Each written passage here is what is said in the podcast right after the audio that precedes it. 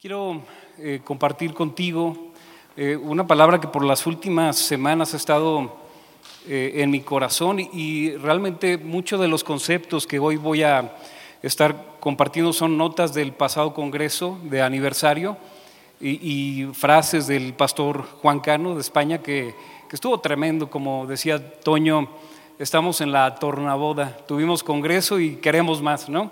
Queremos más y muchos de los conceptos que hoy estaré compartiendo tienen que ver precisamente con, con esto, con lo que vimos en precisamente en el Congreso. Y eh, si hay un nombre, si vas a tomar notas, si hay un nombre que, con el que he denominado este mensaje es sellados con propósito.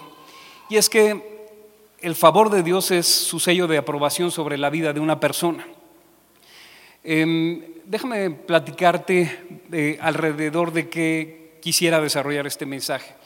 Hay un libro fascinante, es un libro pequeño, pero de ocho capítulos, pero muy interesante, que es el libro de Esther, que obviamente encontramos en la Biblia. Eh, el, rey Asuero era el, rey del imperio medo-persa que tenía 127 provincias y era un, una extensión enorme desde India hasta, hasta Etiopía. Era un, un lugar grandísimo, ¿no? Y había riqueza y había esplendor. Hace unos años en, en China eh, hay un, hubo un grupo, un estudio científico que se realizó eh, acerca de un centro de observación de las aves, aves migratorias y querían conocer dentro de este estudio eh, la ruta que tomaban las golondrinas chinas o, o, un tipo de cuco, así es esta variedad de, de ave, querían saber qué ruta tomaban en el verano y se sorprendieron. A cinco aves les pusieron una etiqueta rastreadora con señal satelital y las fueron rastreando y, este, y se dieron cuenta, bueno, salieron desde estas aves que le fueron siguiendo el rastro eh, con la señal satelital, salieron desde China y llegaron casi hasta la frontera con Rusia, en Mongolia, y de ahí estuvieron eh, haciendo un viaje muy interesante, pero de repente hubo un viaje sin parar desde India hasta Etiopía. Y justo 3.000 kilómetros vuelo sin parar, eh, un vuelo transatlántico por un, una pequeña ave que los niños de, Beijing la nombraron Fulai o la nombraron Flappy, para, como el término gringo, ¿no? Y, se, se, supo de ella desde el 2016 hasta más o menos 2018, donde se cree que habrá muerto en Myanmar, cerca de Myanmar. Ahora, 127 provincias, 3.000 kilómetros desde la India hasta Etiopía, era el vasto imperio medo-persa. Y el rey, el rey Asuero, era un rey que un día se le ocurrió, tuvo ganas de hacer una pachanguita hizo una fiesta de seis meses para mostrar la grandeza de su imperio, la grandeza de su reino. Y quería presumir, y convocó a los gobernadores de las 127 provincias en, en la capital, en Susa, la capital, y pues les empezó a demostrar lo grande que era. Seis meses de pachanga. ¿Quién, quién quiere una pachanga así después de un encierro tan largo? Y, y por si no fuera poco, después de buena fiesta, eh, se le ocurrió hacer una pequeñita de siete días nada más. Pero ahí sí, invitar a todos los de Susa, todos los de la capital, desde el más importante hasta el más chiquito, o desde el más chiquito hasta el más grandote. Y ahí sirvieron vino, así como que le decían, nada más no obliguen a nadie a tomar más de lo que quiera, pero hay barra libre, ¿no? Y vino en serio, pero llama la atención la grandeza eh, habían muebles de oro y de plata y, los, y el piso era de mármol blanco y negro con incrustaciones de piedras preciosas. O sea, quería presumir que, que había lana en el imperio. ¿no? Y además, eh, las copas de vino eran todas de oro y cada una era diseñada con un diseño especial. O sea, era un diseño artesanal y cada quien tenía una copa de oro con, este, un diseño especial. Así que en medio de esta segunda fiesta de siete días, pues dentro de toda su grandeza y de todo su esplendor, también quiere presumir a, a la reina, que dice la Biblia que era muy bella, y ella se llamaba Basti, y la, llama, la manda a llamar, pero ¿qué creen que sucedió? Este, Basti se negó, Basti se negó porque ella estaba, había ofrecido una fiesta para todas las mujeres que, que habían venido, las esposas de los gobernadores, y ella se negó. Y eso fue una afrenta al rey Azuero. De modo que él hace, muy enojado, hace una consulta y dice, ¿qué debemos de hacer con esta mujer, con Basti? Y el consenso de sus consejeros fue cuello, o sea, destituyámosla, ¿no? Y en, en el momento se, se reactiva un plan para buscar una reina sustituta. Y, el primer principio que quisiera decirte, los errores de otros pueden ser la puerta de nuestra promoción. A lo mejor alguien que se equivoca ahí en el trabajo tienes que estar pendiente que puede ser la puerta de tu promoción. Y entonces, decirte la gracia es la que nos posiciona a un, a un lugar distinto. La gracia nos califica y la gracia nos catapulta a alturas, a dimensiones, a lugares donde no podemos estar con nuestras propias fuerzas. Eh, es un reflector del favor de Dios que pueda ser otorgado a través de otras personas. Entonces, eh, el favor de Dios se desprende de la gracia. O sea, la gracia de Dios es disponible para todos, pero el favor de Dios lo podemos ganar o lo podemos perder. Así nos compartía el pastor Juan, eh, Cano. Y, es que es así. Eh, y, la gracia es quizá, o es sin duda, una de las revelaciones más importantes que encontramos en la Escritura. Tenemos sin duda la salvación, pero la gracia es algo tremendo. Y la gracia es toda la vida de Dios concentrado en una persona, en Jesucristo mismo. Pero la gracia es la vida de Jesucristo disponible para nosotros, en donde podemos movernos, en donde podemos caminar y ser y donde podemos vivir en la gracia de Dios. Eh, eh, recuerden, estamos viviendo, o, o más bien viviendo el Evangelio de la gracia de nuestro Señor Jesucristo. Entonces la gracia no es un concepto, teológico ni es un concepto de una doctrina. La gracia es Jesucristo mismo. La gracia es Jesucristo mismo que está disponible para todos nosotros. Y la gracia no es para el picudo, la gracia es para el débil, para el que dice yo necesito de Dios. La, la gracia es para el necesitado, la gracia es para el pecador, la gracia es para, para el que necesita, el que no sabe la salida, para ti es la gracia. Si tú has estado orando y no sabes qué hacer, para ti es la gracia. Si el pecado te ha abrumado a ti o a alguien de tu familia, para ti es la gracia. La gracia es disponible para todos. Y dice Juan 1.16, porque de su plenitud tomamos todos y gracia sobre gracia. De su plenitud tomamos todos. Es el extremo amor de Dios en operación. Es eh, la bondad en extremo, la manifestación del poder de Dios disponible para todos nosotros. Y Dice, decirte esta mañana, hay suficiente gracia disponible para, para ti si la necesitas. Esa gracia no se acaba y todos necesitamos de Dios, ¿no es cierto? Todos necesitamos de Dios y simplemente reconocer, Señor, yo necesito de tu gracia. En este problema, de verdad, de verdad, no sé qué hacer. Necesito tu gracia.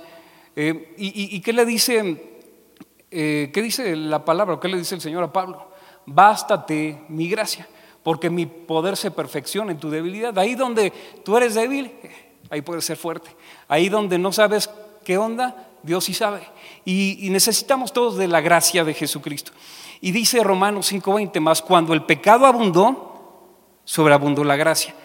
La, la, gracia es para el pecador como tú y como yo. O sea, si no venimos aquí porque somos santos, si no venimos aquí porque hemos sido perdonados, hemos sido redimidos y necesitamos de Dios, ¿no es cierto? Eh, no estamos aquí porque somos buenazos, sino estamos aquí porque alguien fue bueno por nosotros. De manera que dice Juan 1.17, pues eh, la ley por medio de Moisés fue dada, pero la gracia y la verdad vinieron por medio de Jesucristo. Qué tremenda verdad. Y es una verdad que no solamente debemos de tenerla acá, sino impresa en el corazón y caminar en la gracia de nuestro Señor Jesucristo. Ahora bien, el favor de Dios el favor de Dios es el sello de aprobación para la vida de una persona. El favor de Dios es el sello de aprobación para la vida de una persona. Alguien que, que, ha, que ha sabido pasar de la salvación a una relación. No es que tengo que orar, no es que tengo que leer la Biblia, no es que me tengo que congregar, sino que disfruto estar en su presencia. Y hoy estoy en tu presencia no porque tenga la lista de Santa Claus que pedirte, sino porque quiero pasar tiempo contigo, que me abras los tesoros de tu corazón y poder conocer tu gracia, poder conocer quién eres. Y, dice la palabra en Malaquías 1.9. Ahora pues, orad por el favor de Dios. Es algo que podemos obtener, pero también es algo que podemos perder. Y dice el Salmo 103.4. Él es el que rescata del hoyo tu vida y el que te corona de favores y de misericordia. El que te corona con favor. Favor. Ese es para nosotros. Está disponible para nosotros una corona que te distingue, que no eres igual que un montón, como diría el chavo, no eres de la chusma, sino que eres especial, eres hijo de Dios, como nos decía Angie, eres especial. Eres especial. Y, dice Zacarías 12:10, y derramaré sobre la casa de David y sobre los moradores de Jerusalén algo le piqué aquí, se me fue. Espíritu de gracia y de oración. Y mirarán a mí, a quien traspasaron. Espíritu de favor, espíritu de favor. Y derramaré sobre la casa de David y sobre los moradores de Jerusalén espíritu de favor y de oración. Y mirarán a mí, a quien traspasaron. Cuando, cuando el favor de Dios está sobre tu vida, empiezas a orar de manera que no orabas antes. Porque disfrutas pasar tiempo con Dios disfrutas estar en su presencia y no tienes que, sino que gozas estar con Él. Y el favor de Dios es algo súper, súper particular. Por supuesto se desprende de la gracia, pero eh, hace la diferencia entre quien sirven a Dios y quien no. El favor es que alguien haga algo por ti porque simplemente se le antojó, porque le caíste bien. Y entonces, ¿por qué a ti y al otro no? Pues por favor de Dios por el favor de Dios. Por el favor de Dios hay cosas que podemos conseguir que nosotros mismos no podemos. Y una persona recibe el favor de Dios a través de otras personas. A través de otras personas. Y alguien que recibe el favor de Dios son como si aventaras una piedra al lago y es como una onda expansiva que afecta a todos a tu alrededor. El favor de Dios toca a tu esposa, toca a tus hijos, toca a tu negocio, toca a tu economía, toca todo toca todo, el favor de Dios toca todo. Y dice la palabra Lucas 2.52, y Jesús crecía en sabiduría y en estatura y en gracia para con Dios y con los hombres. Tú puedes decir que tienes el favor de Dios, pero si no lo tienes con los hombres, entonces no tienes el favor de Dios. Y se puede crecer, o sea, tú puedes decir, yo tengo el favor de Dios, pero se refleja materialmente, humanamente, terrenalmente con los hombres.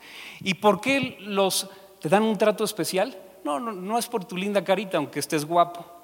Aunque otros necesitamos gracia sobre gracia, ¿no? Pero es porque por el favor de Dios y hacen por ti lo que no harían por nadie más.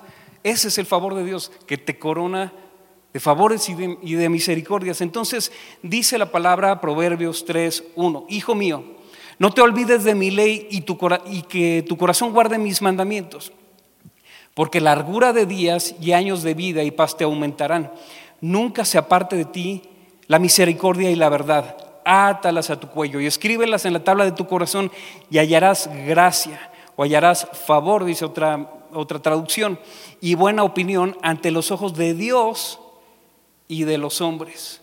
Buena opinión, ese es el favor de Dios. Buena opinión, oye, ¿qué, te parece? ¿Qué, referencia me das? Oye, pues súper bien esta chava, súper bien este chavo es buena opinión delante de Dios y delante de los hombres. Eres conocido en el cielo, pero también eres conocido en la tierra. Y el favor de Dios sí lo podemos ganar. Y, realmente cuando trasciendes la salvación y la haces una relación personal, entonces es cuando empiezas a disfrutar del favor de Dios. Cuando te enamoras de Él. yo digo muchas veces, se nota cuando estás enamorado, pero también se nota cuando no en los matrimonios. Se nota cuando estás enamorado y se nota cuando no. Y es que, es que es evidente, se nota cuando estás enamorado del Señor, pero también se nota cuando no lo estás. Así que el favor de Dios atrae. El favor de Dios es el reflector de Dios sobre la vida de una persona. Y, si brillo no es por la calva, es por el favor de Dios. el favor de Dios atrae. Y, y Basti fue sujeto del amor de Dios y del favor de Dios. Así que, perdón, Esther, Basti fue destituida y entonces el favor de Dios empezó a operar en Esther y fue llevada al palacio. Y hay veces que oramos como los políticos, Señor, no me des, pero ponme donde hay. Y aquí deberíamos de orar al revés. Señor, ponme donde hay y dame. ¿No es cierto? Ponme en el lugar correcto, ponme en el palacio, posiciona mi vida en donde pueda servirte a ti y donde tú te puedas llevar toda la gloria. Ahora, recuerden, si, si tomaron nota ahí al principio, el mensaje es sellados con propósito. Y para allá vamos. O sea, no solamente es que digas, ay Señor, mira, yo soy, tengo mi corona de favor, sino tiene un propósito y vamos para allá. ¿Y qué dice Lucas 4:18? El Espíritu del Señor está sobre mí por cuanto me ha ungido para dar buenas nuevas a los pobres, me ha enviado a sanar a los quebrantados de corazón, a pregonar libertad a los cautivos y vista a los ciegos, y poner en libertad a los oprimidos y predicar el año agradable del Señor. Otra versión dice y, que ha llegado el tiempo del favor de Dios predicar el año del favor de Dios. El tiempo del favor de Dios está aquí para nosotros. Así como está la sanidad, así como está la salvación, así como está la liberación, está el favor de Dios disponible para todos nosotros. Amén. Ahora Dios usa a otras personas para mostrarte su favor. Y caerle bien a la gente. O sea, eh, cuando, tú le cuando somos antipáticos cerramos la puerta. Quizá una puerta que Dios nos abrió por ser payasos, nosotros no la cerramos. Pero el favor de Dios está, está dispuesto para ti. Para ti, no solamente la gracia que te catapulta a otras posiciones, sino que el favor de Dios está disponible para nuestras vidas para un propósito. Y entonces, Esther entendió bien que al arriesgar su vida y ascender al trono, protegió el linaje del Mesías que habría de venir. Ella sabía que estaba protegiendo a través del favor el linaje del Mesías que habría de venir. No solamente salvando su vida y la de los demás judíos, sino que estaba protegiendo un linaje. Su don de intuición y su exquisito sentido para entender los tiempos le dio un gran impulso a su liderazgo. Y, y Esther es quizá una en el libro de Esther podemos ver una de las principales victorias del pueblo de Dios que están escritas en la Biblia. Ahora, Dios la recompensó con posición y preeminencia y alta visibilidad. Y eso es lo que hace, lo que hace el Señor. Te, pone una alfombra roja para que tengas alta visibilidad. ¿Para qué? Para que su gloria sea para siempre y para que su nombre sea reconocido. Entonces, en, todo este proceso de llegar, de ser la candidata a reina, Esther fue bien abusada y estuvo pendiente de no perderse en el favor de Dios, no perder la gracia. Y dice Esther 2, versículo 9, Hegai, el eunuco que estaba encargado de, las candidatas a reina, dice, Hegai quedó muy impresionado. Estoy leyendo para mi facilidad de la traducción en lenguaje actual. Dice, Hegai quedó muy impresionado con Esther y la trató con mucha amabilidad. Y enseguida ordenó que le prepararan una dieta especial y se le hicieran tratamientos de belleza. Así que, mujeres, si quieres spa gratis, pide el favor de Dios.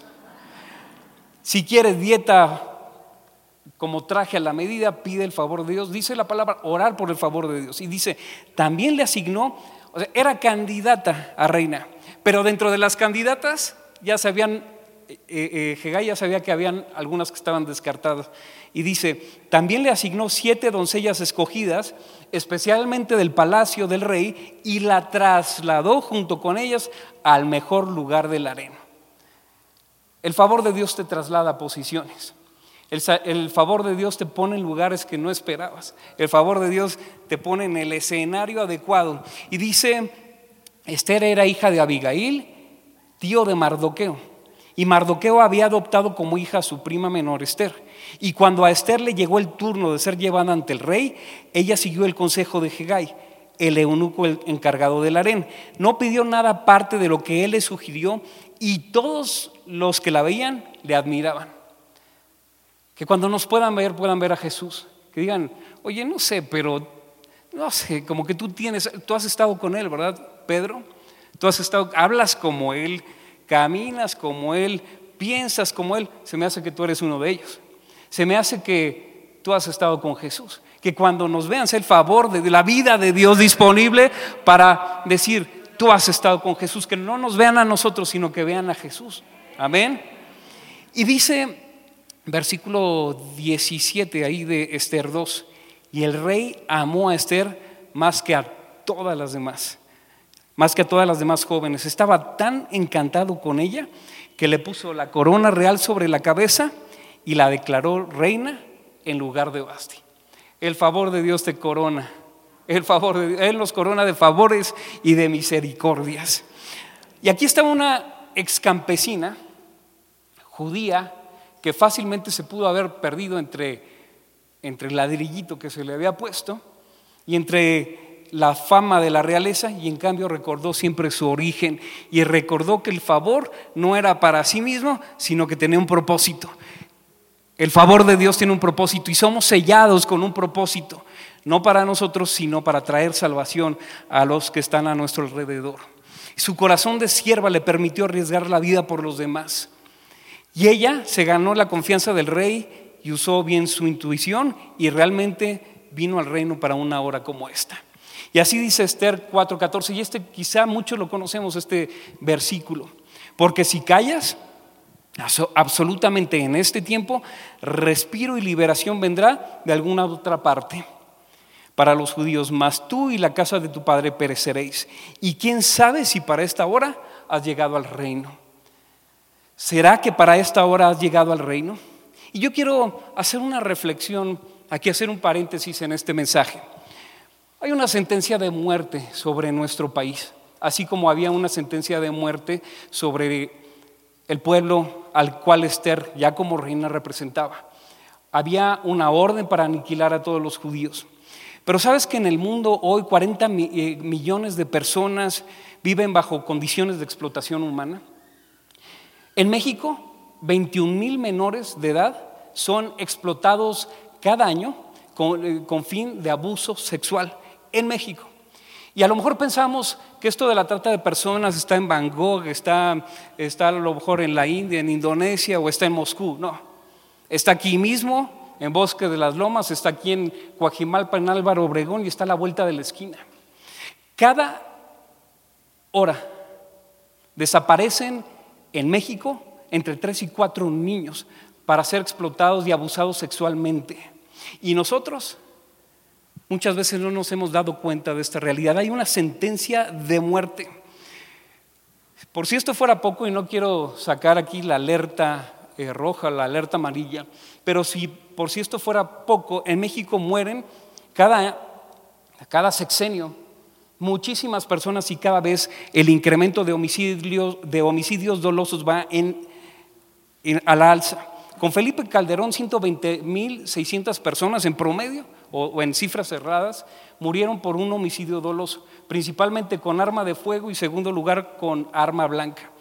Para el sexenio de Enrique Peña Nieto subió de 120 mil a 156 mil.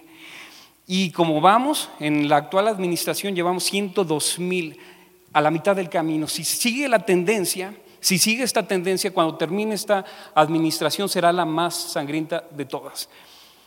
Ahora bien, desde la despenalización del aborto en México, en 2007 se han cometido, y déjenme decirlo así, eh, cerca de 240 mil abortos, 240 mil asesinatos.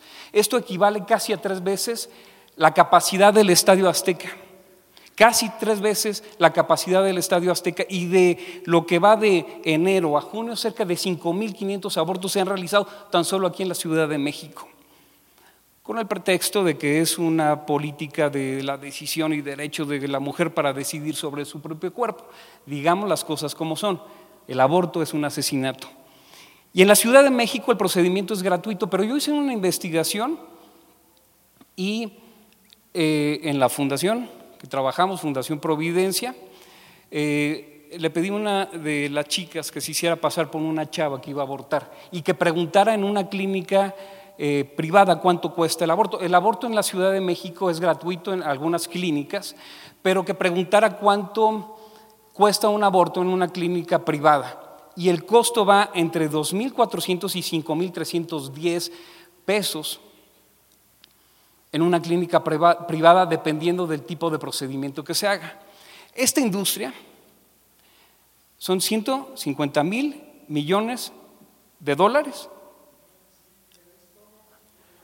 El abuso sexual y toda esta eh, se ha convertido en un negociazo. 150 mil millones de dólares al año. Es un negociazo para quienes están atrás de esta sentencia de muerte.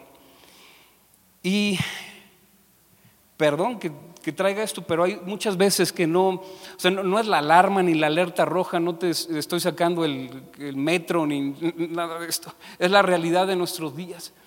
Pero en lo que va de pandemia en América Latina, eh, con datos muy, muy, muy precisos, cerca de entre 8 mil y 10 mil pastores han perdido la vida por el COVID.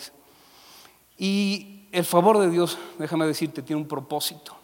Hay una sentencia de muerte sobre nuestra nación, una ola de muerte que se ha posado sobre México. Y tan solo el, viernes, cerca de la Terminal 2 del aeropuerto, un chavito de 18 años, tratando de asesinar a un empresario, le costó la vida. Un chavo de 18 años, aquí en la Ciudad de México. Y yo te quiero decir, el favor de Dios tiene un propósito. Propósito de salvación y propósito de vida eterna. Y honestamente, debemos de considerar que necesitamos cristianos maduros, cristianos comprometidos, cristianos que entendamos que nuestro propósito eh, es salvar la vida de otros, de influir en medio del país donde estamos y cumplir un propósito sí personal, pero sobre todo un propósito generacional. Eh, eh, Esther 8, versículo 5 dice así. Esther dijo, si al rey le place y yo he logrado su favor, y si al rey le parece correcto y yo le resulto agradable, que se emita un decreto que anule las órdenes de Amán, Amán en el segundo del imperio que había ordenado darle cuello a todos los judíos, y entonces em, que se anule las órdenes de Amán, hijo de Amedata el Agageo, quien ordenó la destrucción de los judíos en todas las provincias del rey. Que podamos levantarnos para hacer la obra de Jesús y destruir todas las obras del diablo. Y esto que les, estas cifras que les he compartido son obras del diablo. Para eso vino Jesús también, para destruir todas las obras del diablo. Y el imperio eh, medo-persa, como te decía, iba desde la India hasta Etiopía, pero no importa qué tan grande sea el imperio que se ha levantado contra ti. Tú estás acercándote a Jesucristo, el Rey de Reyes y al Señor de los Señores, y su imperio no tiene fin. Amén. No importa si el infierno mismo se te levanta, no importa si el infierno mismo te hace querer temblar. Y un día, estando el rey Azuero en su, en su cuarto, en su recámara, eh, no podía dormir y se acordó que Mardoqueo, el tutor de Esther, había revelado un complot para matar al rey Azuero. Y eh, estaba inquieto y dijo, a ver, ¿lo honramos? ¿Le dimos las gracias cuando menos? ¿O, qué onda? Y, no, se dieron cuenta que no había hecho nada. Entonces preguntó a Amán, el que había dado la orden de exterminar a los judíos, que qué se le debería de hacer a una persona para honrarla. Y él dijo, muy fácil. Le pones uno de tus mantos, le pones un adorno sobre la cabeza, lo subes a un caballo real y lo paseas por toda, eh, por toda la capital. Y él dijo, seguramente me lo van a hacer a mí. Rey, qué buena onda, ya pues, te doy la idea para que me honres, ¿no? Y me luzcas delante de todos. Y dice, perfecto, sube a Mardoqueo, pone el manto real, súbelo al caballo, pone una corona de favor sobre su cabeza y anunciando, tenía que decir a Man esto, esto es lo que el rey hace a quien él quiere honrar. Cuando el rey te quiere honrar y quiere poner su favor sobre tu vida, te pone un manto real. Te pone una, corona de favor sobre tu cabeza, te sube a sus carros de varios caballos de fuerza y te presume delante de tus enemigos. Para hacer contigo lo que no haría con ningún otro y decir esto es lo que el rey hace a quien él quiere honrar. Amén. Y luego Esther capítulo 8 versículo 7. Miren, eh, quiero hacer aquí también un comentario. Hemos pedido para nosotros. Nos hemos acercado al Señor y decirle, Señor, bendíceme, abrázame, apapáchame, sáname, y aquí estoy, y aquí estamos en la iglesia, pensando que somos el eje del mundo. Y dice la palabra que los que viven ya no vivan para sí, sino para aquel que murió y resucitó por ellos. Eh, nos hemos dado unas vacaciones sociales. Hemos dejado de ser influencia. Necesitamos personas, hijos de la, casa, hijos de la iglesia, hijos del Señor, que tomen la posición en el gobierno y en, y en, la política, que aguanten cañonazos de millones de pesos, que aguanten, pero que vayan ahí para transformar la atmósfera y no ser absorbidos por ella, que vayan y hagan cambios, que legislen en favor de todo lo que está mal. Y entonces, dale un fuerte aplauso al Señor. Eso es lo que necesitamos. Y sabes qué, nos hemos absorbido en la iglesia, en eventos buenos, eventos que nos edifican, pero también que nos entretienen, pero no transforman las personas. Y se nos ha olvidado que lo único que transforma a las personas es el discipulado, para que se levanten cristianos reales, comprometidos, cristianos de verdad que sigan las huellas de Jesucristo y que le demuestren a Jesucristo en el mundo. Cristianos de verdad, cristianos de carne y hueso. Y, si se dan cuenta, muchos en la pandemia se enfriaron. Y, no quiero levantar juicio para nadie, al contrario, gracia. Gracias sobre el que se enfrió. Pero nos hemos enfriado y hemos pasado por un tiempo donde eh, no queremos congregarnos, mejor este, pues desde, ah, disque desde en línea, pero ni siquiera nos conectamos. Y necesitamos cristianos reales que influyan, que, penetren las esferas de la sociedad, en la política, en el gobierno, en, el deporte, en la moda, en los medios de comunicación, en todo, en todo absolutamente. Y dice Esther 8:7, entonces el rey Azuero le dijo a Esther y a Mardoqueo, yo le he rogado a Esther, yo le he regalado a Esther las propiedades de Amán el cual ha sido colgado en la horca por querer matar a los judíos. Lo que el enemigo preparó en, tu contra, el Señor lo revierte para tu favor. Y dice, escriban, versículo 8, Esther 8, 8, Esther 8, 8, escriban ustedes cartas ordenando lo que quieren que se haga en favor de los judíos y pónganles mi sello. Nadie puede anular una orden escrita y sellada en mi nombre, ¿sabes? Necesitamos cristianos de verdad que disipulen a otros, que no pidan para sí. A lo mejor tú estás cumpliendo tus sueños, pero no quizá los sueños de Dios. Y estamos en una sociedad bien ensimismada, egoísta, diciendo, Señor, bendíceme, bésame, apapáchame, cúrame, sáname, levántame. Y los demás, y estamos, yo no sé si para esta hora has venido al reino. Si tú callas, a lo mejor de otro lado vendrá la salvación, pero el Señor te escogió y el favor de Dios tiene propósito aquí. El favor de Dios tiene un propósito. Hemos sido sellados con propósito. Y escriban ustedes cartas ordenando lo que quieren que se haga en favor de los judíos. Y póngales mi sello. Nadie puede anular una orden escrita y sellada en mi nombre. Yo no sé si ustedes han visto, seguramente sí, estas cartas como de papel antiguo que se doblan y que tienen una cera y que se deja caer sobre el lugar para poner un sello. Creo que por ahí teníamos una imagen. Es justo esto. Escriban ustedes cartas ordenando lo que quieren que se haga para los judíos. Escribe cartas ordenando lo que quieres que se haga por tu matrimonio Escribe cartas ordenando lo que quieres que se escriba para tu familia, para tus hijos, para tu economía, para tu país, o, estás conforme con lo que estás viviendo. Escribe cartas y ponle la cera y ponle el sello real.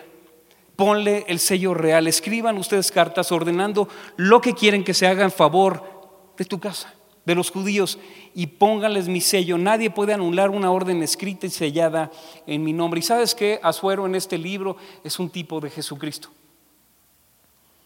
Y dice, ok, se había dado una orden de muerte. La orden de muerte está ahí todos los días.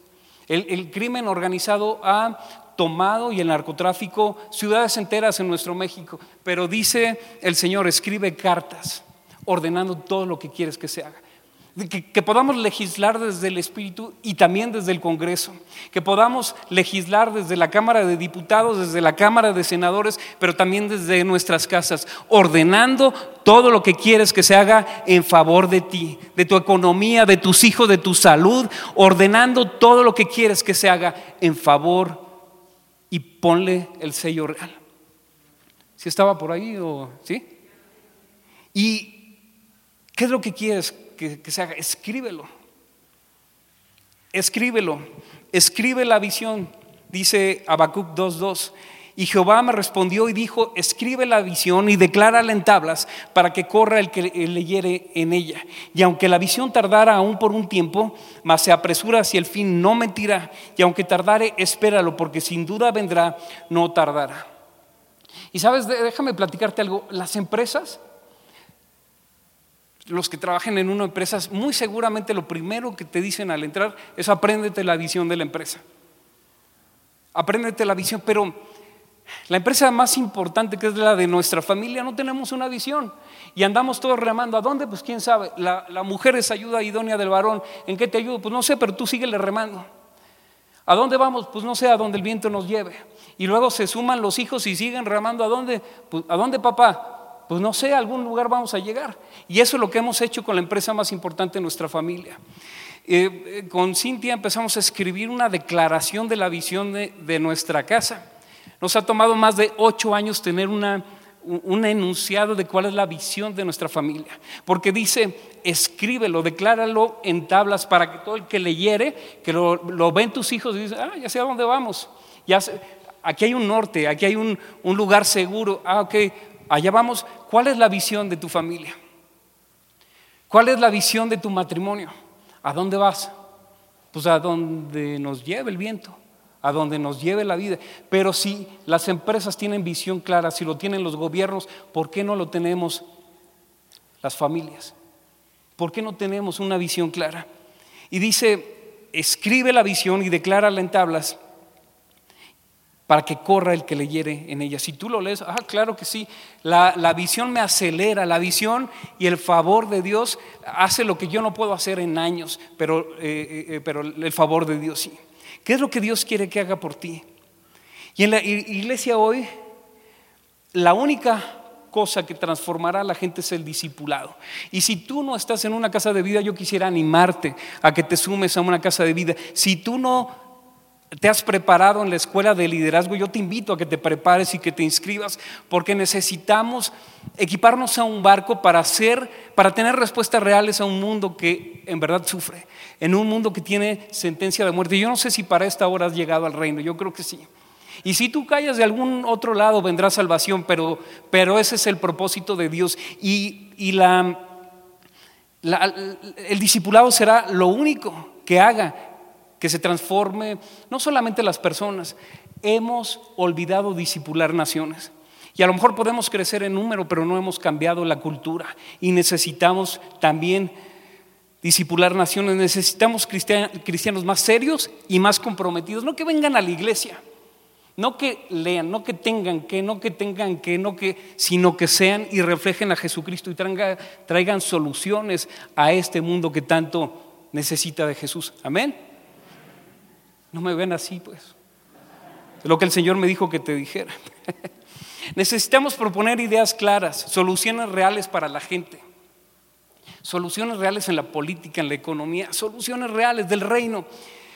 Buscar los diseños de Dios, configuraciones, entradas, salidas, lo que nos compartía la pastora antes del Congreso. ¿Cuál es el diseño de Dios para mi familia, para mi ciudad? Para... Oye, y entonces si lo que yo veo allá en el cielo no es lo que está aquí en la tierra, entonces puedo decir que venga tu reino y que se haga tu voluntad, como es en el cielo, aquí también en la tierra, en mi familia, en mi economía, y lo que no está alineado se alinea en el nombre de Jesús. Y necesitamos buscar los diseños de Dios para este tiempo, para los tuyos, para tu nación. Escribe cartas y declara todo lo que quieres que se haga y ponle el sello. Amén. Ahora puedes recibir un llamado quizá tipo Samuel, un llamado de Samuel, Samuel, heme aquí, Señor. O puedes recibir audible y Dios te puede hablar y te puede dar dirección. O puedes recibir un llamado tipo Isaías, que le muestra el panorama, le muestra la visión y dice, ¿a quién enviaré y quién irá por nosotros? Y solo aquel que tiene una relación de amor podrá responder, heme aquí, Señor, envíame a mí, yo estoy dispuesto. A lo mejor puedes recibir un llamado tipo Esther, que sin necesariamente ser audible, el Señor te está pintando el panorama y te dice, ¿para hora has llegado? ¿Te avientas o no te avientas? ¿O vives para ti o arriesgas tu vida? Para aquel que viva ya no viva para sí, sino para aquel que resucitó y murió por ellos. La iglesia de América, Latina, de América Latina hemos hecho una huelga social por un dualismo en donde creemos que una cosa es venir a la iglesia y otra cosa es eh, eh, lo de afuera, la economía, el gobierno, la política, lo que sea. Nos hemos equivocado rotundamente y hemos hecho una huelga social y el mundo esperando la manifestación gloriosa de los hijos de Dios. Y entonces debemos entender que cómo es el reino y cómo opera y cómo establecer su reino. Y dice la palabra más, buscad primeramente el reino de Dios y su justicia. Y entonces todas las cosas serán añadidas. Pero hemos buscado las añadiduras en lugar del, lugar del reino de Dios y su justicia. Nos ha hecho, hemos hecho huelga social y nos ha hecho falta hacer justicia social. Debemos entender cómo es el reino y establecerlo, trasladar la cosmovisión de la Biblia y traerla a la sociedad y traer respuestas claras, contundentes. Esther 8.8, Esther 8.8, Esther 8.8. Escribe, escriban ustedes cartas ordenando lo que quieren que se haga en favor de los judíos y pónganles mi sello. Cuando estaba orando sobre esta palabra, el Señor me llevó a Ageo 2.23, un libro chiquitito de dos capítulos. Y el último versículo de, este libro de, de Ageo 2, en el versículo 23, dice así. En aquel día dice Jehová de los ejércitos, te tomaré, oh Zorobabel, hijo de Salatiel, siervo mío, dice Jehová, y te pondré como anillo de sellar. Porque yo te escogí, dice Jehová de los ejércitos, te pondré como anillo de sellar. Hemos sido sellados con el favor de Dios, pero con un propósito. Te pondré como anillo de sellar. Tú eres, tú tienes toda la autoridad de Cristo para cambiar las circunstancias y entonces sí firmar las cartas y ponerle el sello real. Amén. Pero este libro, capítulo 2, ese es el, último versículo del capítulo 2, el 23. Pero el versículo 1 dice así, en el mes séptimo, a los 21 días del mes, vino palabra de Jehová por medio del profeta Geo, diciendo, ahora, habla ahora a Zorobabel, hijo de Salatiel, gobernador de Judá, y a Josué, hijo de Josadac, sumo sacerdote, y al resto del pueblo, diciendo, habla al gobierno habla a los sacerdotes, háblale al resto del pueblo, habla a un pueblo de reyes y sacerdotes. Y el Señor está hablando hoy. Sin duda el Señor está hablando hoy. Y di esto, ¿quién ha quedado entre vosotros que haya visto esta casa en su gloria primera? ¿Y cómo la ves ahora? ¿Cómo ves México ahora? ¿Cómo ves tu familia ahora? ¿Cómo ves la economía ahora? ¿No es ella como nada delante de, vuestros ojos? No es, este país no es lo que está en el corazón de Dios. ¿O sí? Pues ahora, Zorobabel, esfuérzate, dice Jehová. Esfuérzate también, Josué, hijo de Josadac, sumo sacerdote, pueblo de reyes y sacerdotes, y cobra ánimo, pueblo todo de la tierra. Dice Jehová, y trabajad porque yo estoy con vosotros, dice Jehová de los ejércitos. Quisiera pedirles si me ayudan, pero yo quiero llamar tu atención. Y hay veces que la Biblia nos sorprende, pero hay veces que nos vuela la tapa de los sesos. ¿Puedes volver a leer conmigo Ageo 2, versículo 1, pero desde la nueva traducción viviente? Dice en la Reina Valera 60, dice, en el mes séptimo, a los 21 días del mes, ¿sabes qué dice? ¿Alguien tiene por ahí la nueva traducción viviente o está acá? Dice, entonces el 17 de octubre, ¿qué día es hoy? Entonces el 17 de octubre, así dice la nueva traducción viviente, el Señor está hablando hoy a su iglesia y dice, entonces el 17 de octubre de ese mismo año el Señor envió otro mensaje por medio del profeta. ¿Cuál es el mensaje? ¿Cuál es el mensaje de hoy? A, ver, así más clarito no se puede. El 17 de, no lo no me lo inventé yo, así lo dice la nueva traducción viviente. El 17 de octubre Hoy es 17 de octubre y hoy el Espíritu Santo está hablando a la iglesia. ¿Cuál es el mensaje? Esfuérzate. ¿Ok? ¿No te gusta lo que ves? Escribe la visión, declárala en tablas, escribe cartas a favor de lo que... El, el, favor de Dios tiene propósito. No es para ti, no es para tu bendición solamente. Esfuérzate, cobra ánimo, trabaja, porque yo estoy contigo. Si necesitas un sponsor, mío es el oro, mío es la plata, dice el Señor. El Señor viene y su gloria, la, gloria venidera será mayor que la primera.